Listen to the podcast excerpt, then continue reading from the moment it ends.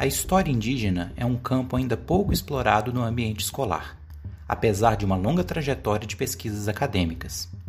Tendo contribuído diretamente para a formação do povo brasileiro e de sua cultura, além de somarem quase um milhão de pessoas atualmente em nosso país, os indígenas e sua história merecem um estudo escolar que valorize sua importância. Inseridos no contexto maior dos povos ameríndios, ou seja, os nativos que ocupavam a América há dezenas de milhares de anos antes da chegada dos europeus, os indígenas que ocupavam o atual território brasileiro somavam de 5 a 8 milhões de pessoas no século XVI. Dentre as principais fontes utilizadas para o estudo da história indígena, destacam-se o trabalho da arqueologia com peças de cultura material e construções, os relatos de viajantes, aventureiros e missionários europeus, além de elementos de tradições orais destes grupos. Nos estudos dos primeiros ocupantes de nosso território, tem grande importância a análise dos sambaquis, que são elevações formadas pelo acúmulo de conchas, moluscos e outros objetos encontradas no litoral. Elas indicam a presença de grupos de caçadores-coletores, pescadores e a adaptação dos sambaquis como moradias, permitindo o estudo dos hábitos destes povos. Os indígenas se dividem em centenas de grupos diferentes, no que previamente se denominavam tribos, um termo cada vez mais em desuso. De forma a organizar o estudo, o critério linguístico foi escolhido para agrupá-los em troncos subdivididos em famílias. Assim, destacam-se dois troncos linguísticos principais. O primeiro é o tupi, ou tupi-guarani.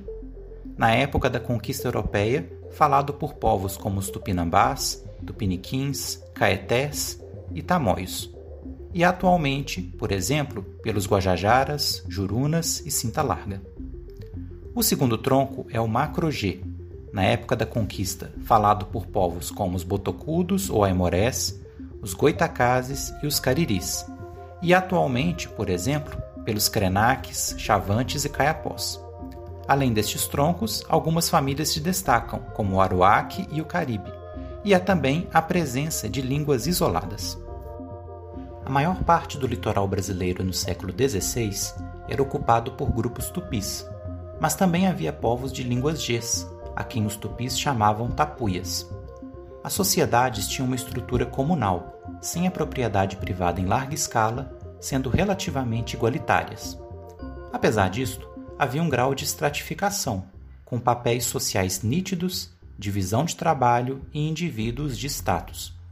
Do ponto de vista territorial, os grupos indígenas eram descentralizados e fragmentados em unidades menores, as aldeias, que eram compostas por dezenas a milhares de famílias que ocupavam o espaço onde construíam suas moradias, as ocas, com madeira e folhas de plantas como a palmeira. As aldeias formavam uma rede de parentescos e relações que podiam ser tanto amistosas quanto hostis.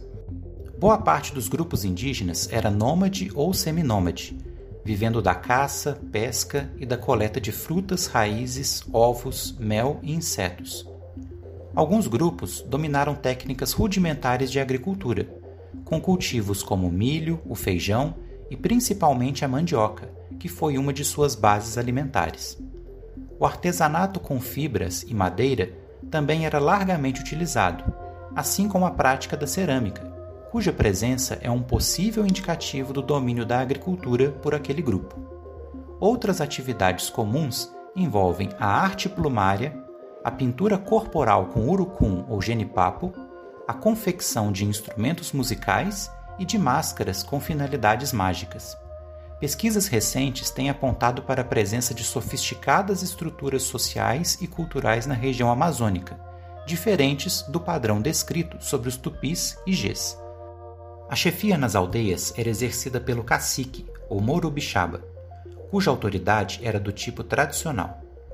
Outra figura importante era o pajé, responsável por conduzir diversos rituais e pelas práticas de cura. As crenças religiosas indígenas eram bastante complexas, variando de grupo para grupo, mas envolviam uma perspectiva geral animista.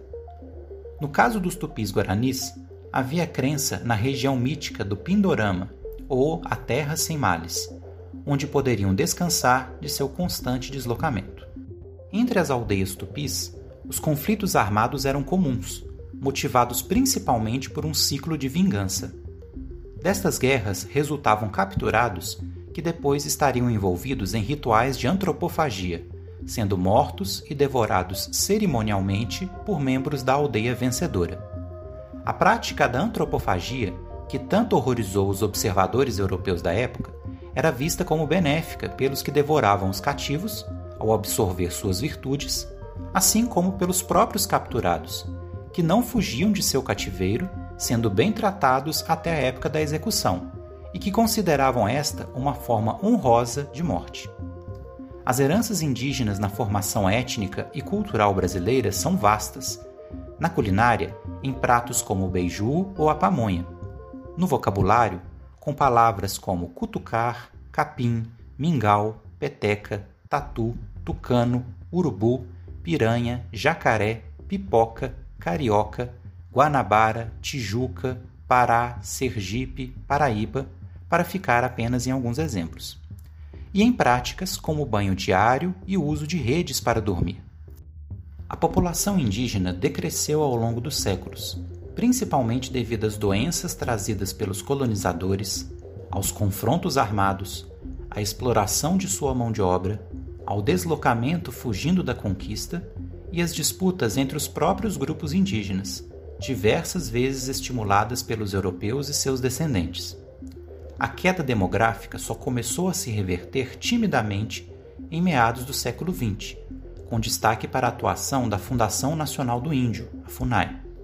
Todavia, apesar da elevada mortalidade e da perda de boa parte de suas terras ancestrais, os grupos indígenas ainda resistem e se organizam para ter sua voz ouvida, em temas como a demarcação de terras, os conflitos com garimpeiros ou grileiros e a defesa de leis e políticas públicas que os apoiem.